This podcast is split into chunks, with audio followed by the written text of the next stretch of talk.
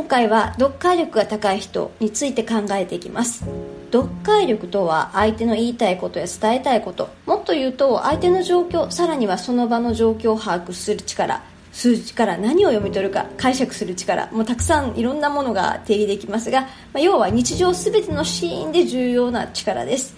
ただ心配なデータがあって2019年12月3日に公表された国際学習到達度調査っていうのがあってそれで日本の読解力は15位と、まあ、前回の調査時の8位から大幅に順位を落としているってことなんですね。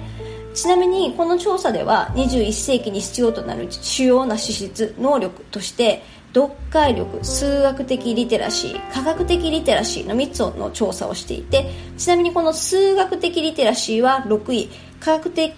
リテラシーは5位の中での読解力は15位ということなんですね。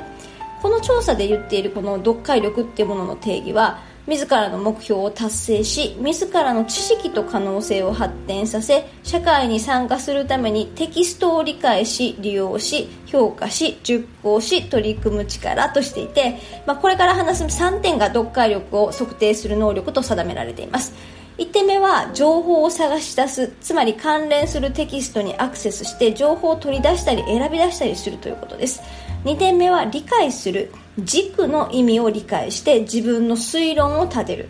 3つ目は評価し熟考する。質と信憑性を評価して熟考の後矛盾に対処する、まあ、この3つということなんですがこの3つの中で理解するっていうのと評価し熟考するっていううち質と信憑性を評価するっていうものについては正答率が高かったそうです。でも情報を探し出すっていうことと、えー、評価し熟考する力のうち熟考の後矛盾に対処するという力の正答率が低いということなんですね。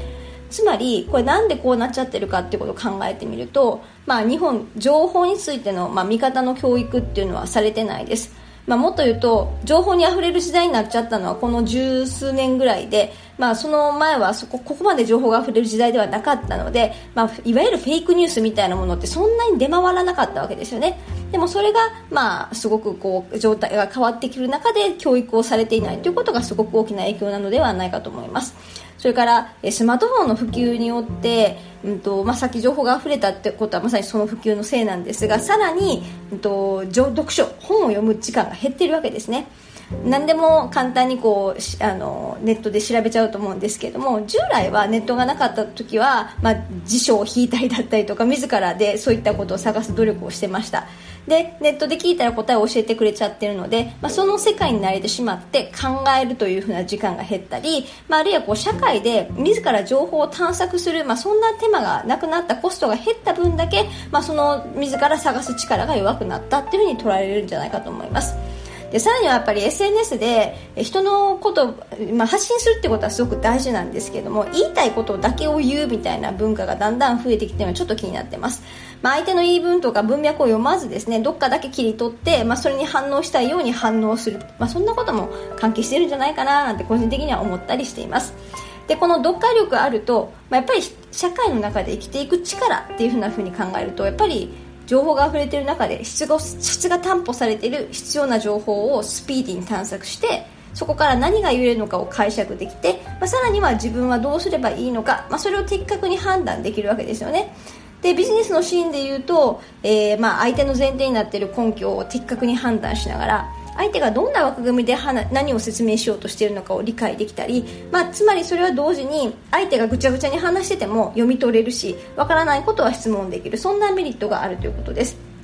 でさらには情報収集能力が高まるし、まあ、情報同士をつなげて全体の世界の中で、え、どういうつながりなのか、まあ、そんなことが理解できるようになりますし、まあ、情報を解釈してそこから自分はさらにどうしていくべきなのかを考えることができる。おそらくこの最後の3つ目が一番大事なんですよね。結局読解力を持って何に役立てるかっていうと読解力が高いと自分はこれそこからじゃあどうするべきなのかそこまで先を考えることができるということです。じゃあこの読解力を鍛える方法ですが3つぐらい考えてみました。まず1つ目、うんと、やっぱりデータの信憑性を読み取るみたいなことはとっても大事なので、えー、スマホでネットニュースとか見ること多いと思いますが、まあ、そういったデータだったりとか文章を見たらその前提とか解釈について書かれていることはおかしいんじゃないかという疑いの目を持って改めてゼロから考える癖をつける。これすごく大事だと思います。それから2つ目はたくさんやっぱり考えないとダメなので たくさん考えてさらにそこから自分が解釈したことについて自分より読解力が高いなって思う人からフィードバックを受ける、まあ、そうすることによって自分がどういったところを見過ごしていたのかだったりとか、まあ、そんなところが理解できるということですね。そして3点目はやっぱり読書かなと思います、えー、考えながら読めるような種類の本ですね。例えば、まああのちょうどちょうど情報のインプットもということも含めて新書たくさんの新書が出てますが新書とかがトレーニングにはいいんじゃないかと思います。というわけで今日のまとめです。読解力、まあ、こうやって解釈力でもあって情報が溢れている今の時代本当に大事な力です。自分の読解力について振り返ってもし弱いなっていう部分があるんであればどこを強化する必要があるのかそんなことからまず考えてみましょう。今日は以上です。